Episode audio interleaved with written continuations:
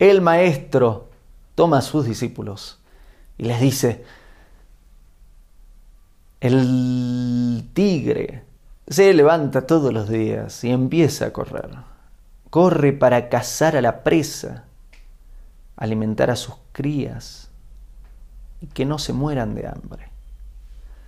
El ciervo se levanta todos los días y comienza a correr. Corre para no ser tomado, tomada por el tigre y no morirse como presa.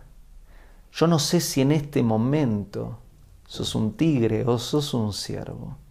Lo que sé es que tenés que levantarte y empezar a correr.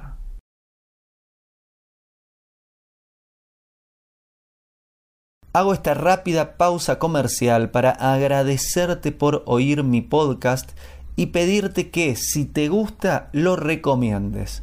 Si te gustaría adquirir alguno de mis libros, podés encontrarlos en su formato físico y digital en Amazon y en su formato audio en Audible.